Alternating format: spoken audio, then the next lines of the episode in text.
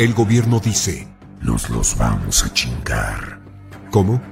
Con electricidad cada vez más escasa, más contaminante y más cara. Con apagones más frecuentes, tanto en hogares como en negocios, con lo que no se creará ni un solo empleo, sino se sacrificarán miles de estos, al cancelarse inversiones, cerrarse mercados e incitar pleitos y sanciones por desafiar al TEMEC, así como ignorar otros tratados internacionales firmados por México, asignando cada vez menos presupuesto a educación, salud y seguridad. Todo para privilegiar un monopolio obsoleto que eliminará la competencia, privilegiando la incompetencia. ¿Nos los vamos a chingar? Sí. ¿A quiénes? A todos los mexicanos. Particularmente A ti.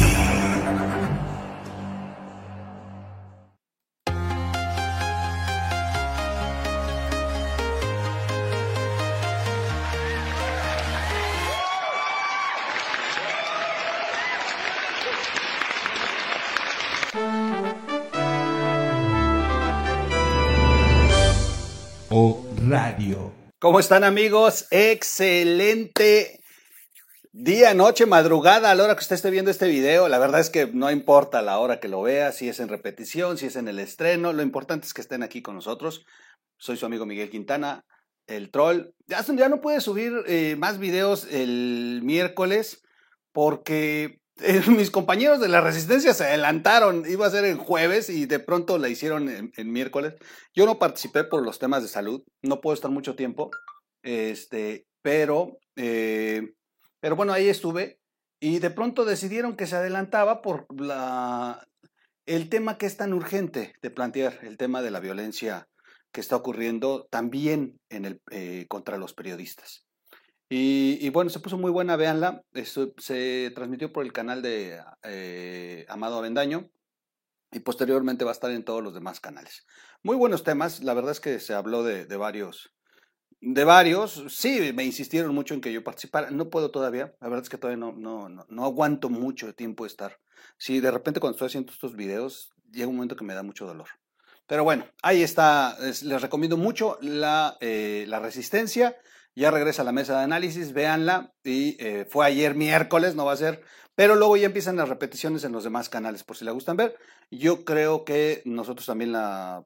No sé, no sé si esperamos hasta el fin de semana, o lo más seguro es que la pongo este, pues a la hora que era, eh, los jueves. No sé, déjenme platicar con, con ellos. Ya les avisaré cuándo la vamos a poner en este canal. Y la caminera jueves 7 de la noche con Fernando Galindo tiene un súper inv- invitadazo también. Muy, muy buen invitado y van a hablar de temas importantes, eh, principalmente temas de constitucional y la verdad es que no se la pierdan. Va a estar muy, muy buena el, el análisis con Fernando Galindo en la caminera jueves 7 de la noche. Y recuerden que ahí sí, ahí sí pueden donar todos, si es posible, ayuden a la caminera. Bueno, vamos a iniciar. Seguimos con este asunto de los periodistas. Vamos a seguir levantando la voz y eh, hay, hay mucho de qué seguir hablando. Fíjense, hubo movilizaciones en, en, la, en México, en todo el país, eh, este 25 de enero, para pues, pro- protestar sobre este tema de, de- de la violencia y pues, principalmente por el asesinato de estos tres compañeros, que en menos de tres semanas ya están los primeros, uno por semana, eh, si se distribuyera así, que originalmente fueron dos en una sola semana.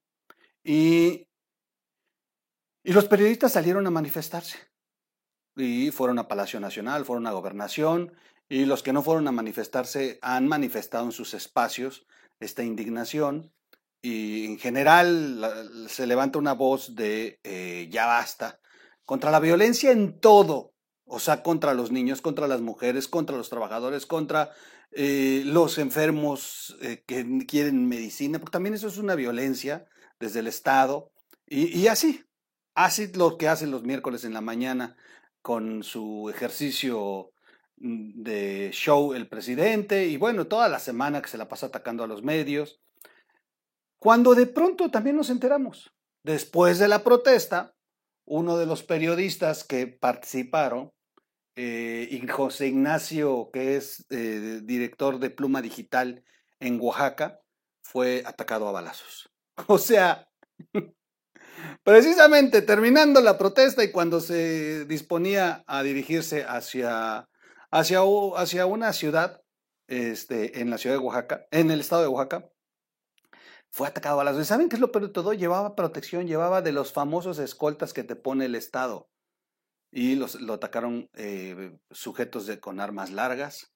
Este, no, no, no, no, no, no, no, no, no murió, afortunadamente, pero sí fue, sí fue víctima de este ataque. Así que, o sea, de ese nivel están las cosas.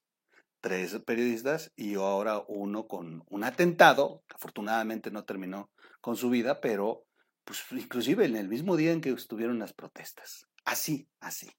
Por eso es tan importante seguir con el tema, por eso no hay que soltarlo. Y en esta ocasión vamos a platicar un poquito de lo que piensan las plumas nacionales sobre esto.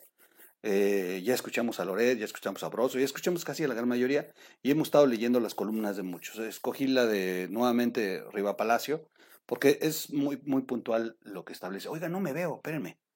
¿Dónde estoy? ¿Dónde estoy que no me veo? Ahí estoy.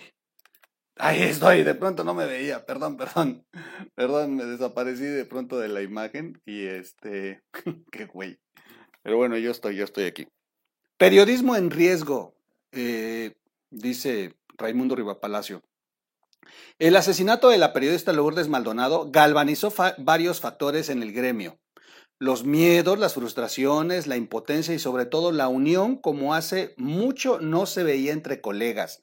Se los dije en otro video podremos estar todos hasta peleados y no nos vamos a querer y nos sacaremos la lengua, pero tocan un periodista y todos se, unen. O sea, es la peor estupidez que puede hacer Andrés Manuel permitir que continúe esta violencia, porque lo único que va a hacer es unificar a todos los periodistas, inclusive periodistas que estén con él. Es interesante lo que ocurre en el gremio. No hay nada objetivo que permita una interpretación del por qué, después de 51 periodistas asesinados en el sexenio, el de Maldonado haya detonado esta reacción, salvo por el antecedente que hace casi dos años la periodista de Tijuana se paró frente al presidente en una mañanera y le dijo que temía por su vida, a propósito de una diferencia laboral con la empresa de su amigo Jaime Bonilla, el amigo de López Obrador, a quien haría gobernador de Baja California. Quizá fue el recuerdo de aquel momento lo que cambió el metabolismo del gremio, porque el gobierno no tomó en serio lo que denunció Maldonado, que terminó muerta con un balazo en la cabeza en la puerta de su casa, y hemos visto las tristes imágenes como el de sus, eh, su perro, el chato abandonado, que por cierto ya lo rescataron, hubo una orden de cateo eh, para poder entrar y rescataron a los gatos, rescataron al chato, rescataron a los animales, ahora hay que saber en dónde están los animales, pero sí, por lo menos ya, ya, ya están asegurados pues para alimentarlos y esto, porque ella recogía animales. Durante dos días consecutivos, López Obrador ha tocado el crimen. El lunes pidió no brincar a conclusiones para responsabilizar a Bonilla. Eso es lo peor que pudo haber hecho. Eh, lo que es correcto. Sí es correcto, pero yo creo que no debió haberse involucrado. Yo creo que debió haberse limitado a decir, Esperemos a que las autoridades hagan su trabajo.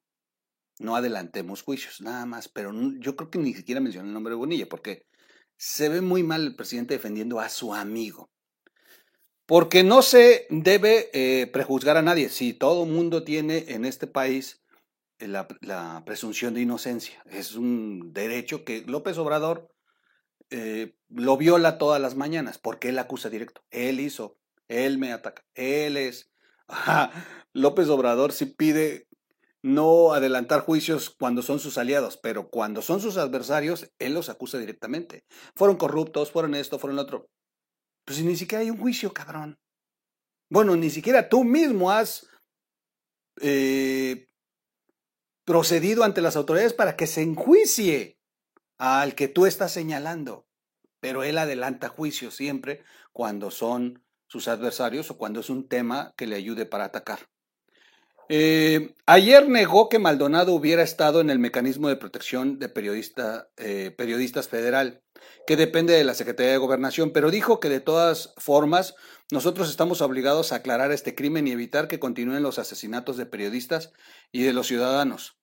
Por eso trabajamos todos los días. Pero sí negó que estuviera bajo la protección. El problema es que ella le fue a pedir protección al presidente.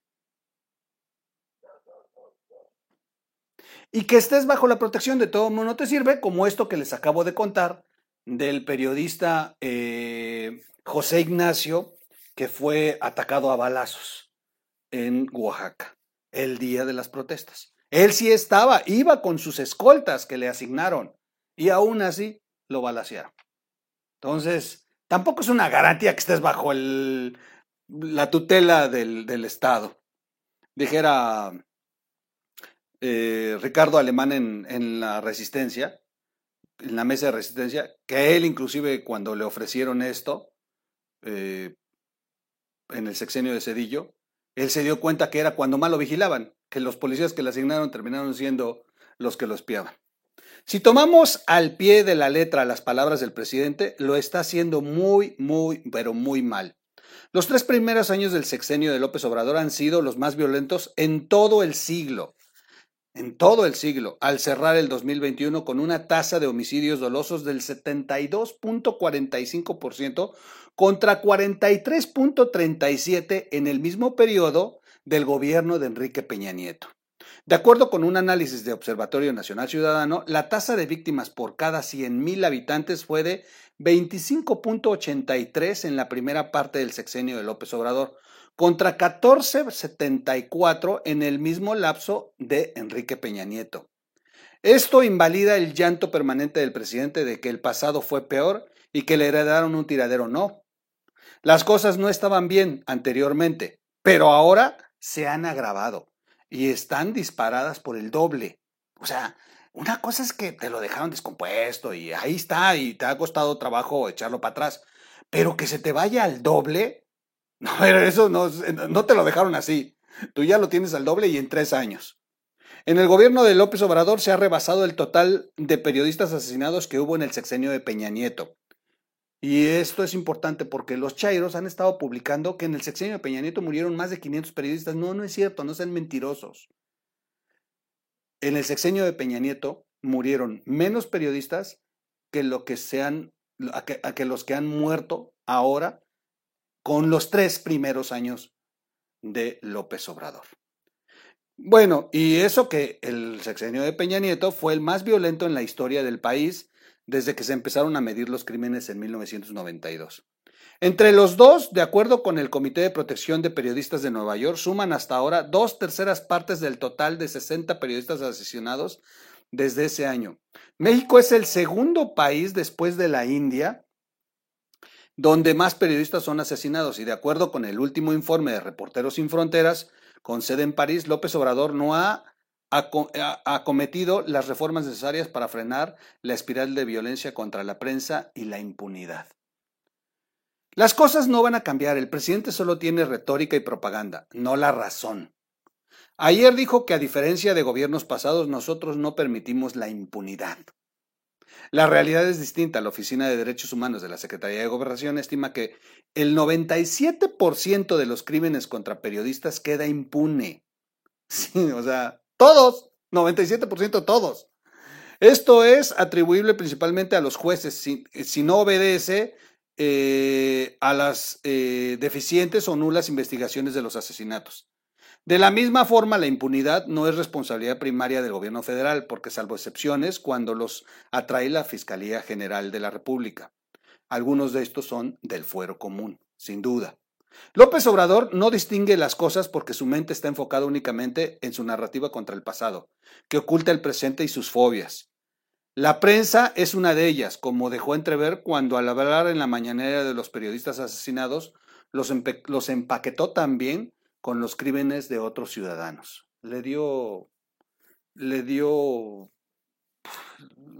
no le dio la importancia. Y a ver, no se trata de que porque si muere un periodista es más importante a que si asesinan al vecino de la esquina.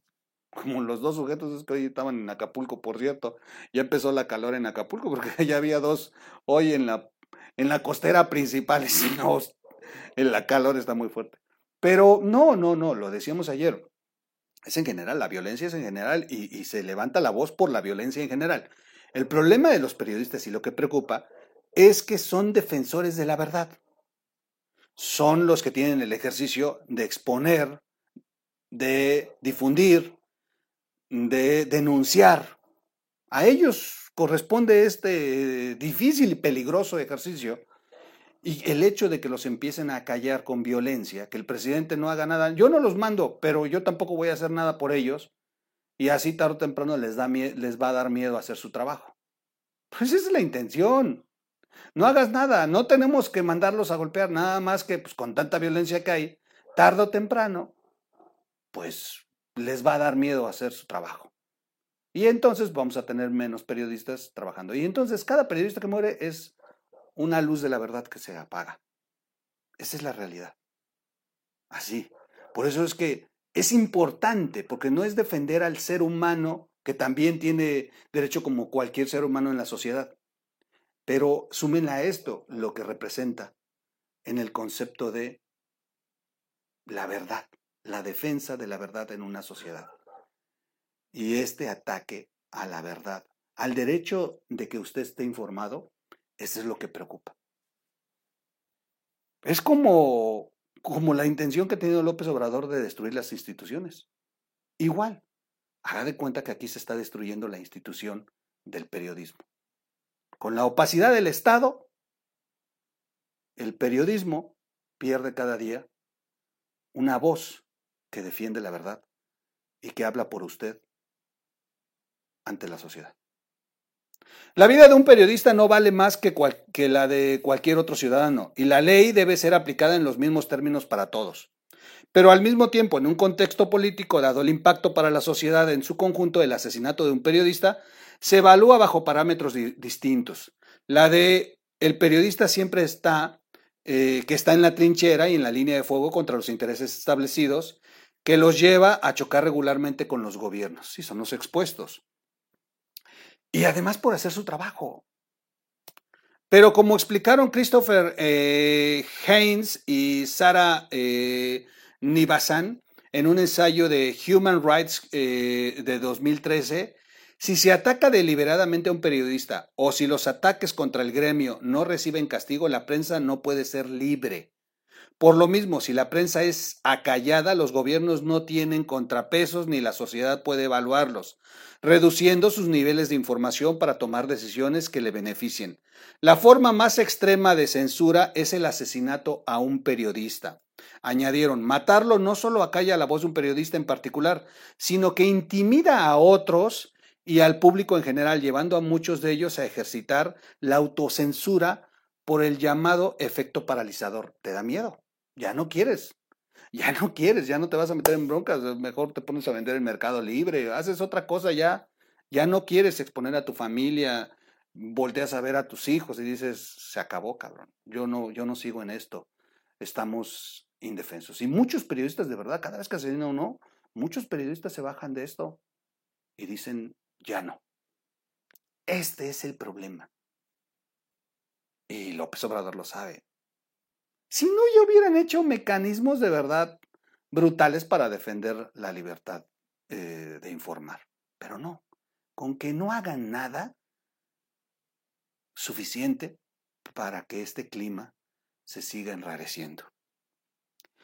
La impunidad está directamente relacionada con el desinterés o incapacidad de los gobiernos estatales para impedir que los crímenes contra los periodistas pasen sin castigo, o también con su complicidad con grupos caciquiles o criminales que ven en los periodistas enemigos para sus fines. La actitud del presidente tampoco ayuda. No solo es la desarticulación deliberada o inopinada de su pensamiento lo oprobioso, sino sus actitudes hostiles contra medios e individuos que animan los linchamientos digitales y las agresiones físicas. Ay, perdón, estoy hablando. Con sus ataques, López Obrador crea condiciones para una acometida permanentemente contra la prensa y propicia lecturas equivocadas en el país. Al abusar retóricamente de su fuerza, violando el principio de la proporcionalidad, el presidente puede estimular a fuerzas retrógradas o a quienes buscan desestabilizar para matar periodistas. Lo hemos dicho aquí toda la vida, el problema es lo que provoca, no es que lo mande a hacer, es peor todavía. Seguramente no es su intención, pero debe darse cuenta que si la mañanera no mata los climas que genera en el país, los estamos viendo si lo hace. Aquí de verdad lo hemos dicho muchas veces, nos preocupa porque pone en, eh, con su narrativa el presidente, enciende, enciende ánimos y, no falta un descerebrado que piense que está haciendo patria atacando a un periodista que critica al presidente. O sea, es, de preocuparse, o sea, quienes hacemos un ejercicio de ser muy duros con el presidente, estamos expuestos a que un día nos encontremos en la calle y a, una, un grupo de estos simpatizantes del presidente y nos peguen una madriza. Bueno, nada más hay que ver las bolas de insultadas que nos han hecho, las amenazas que hemos recibido. Yo he, yo he recibido amenazas, yo se los he contado aquí, amenazas fuertes.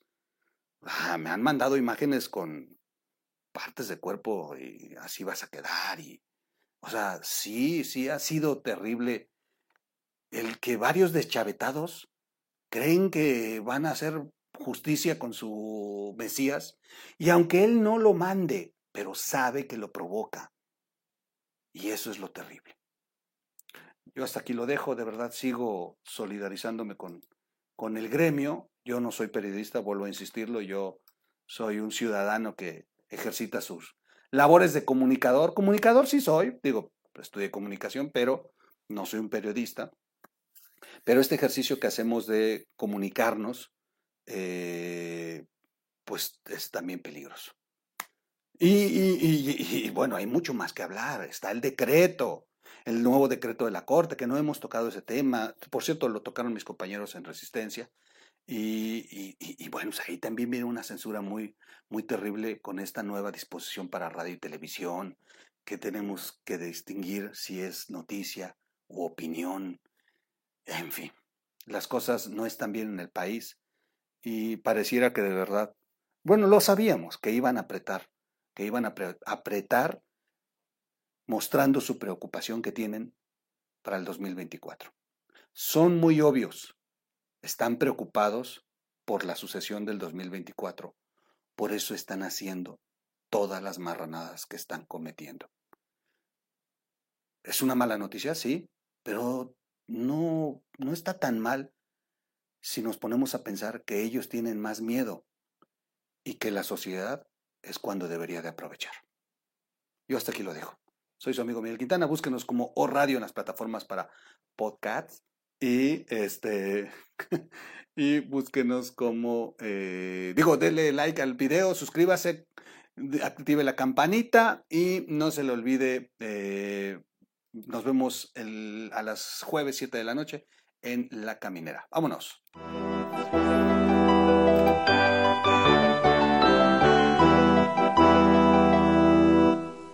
radio.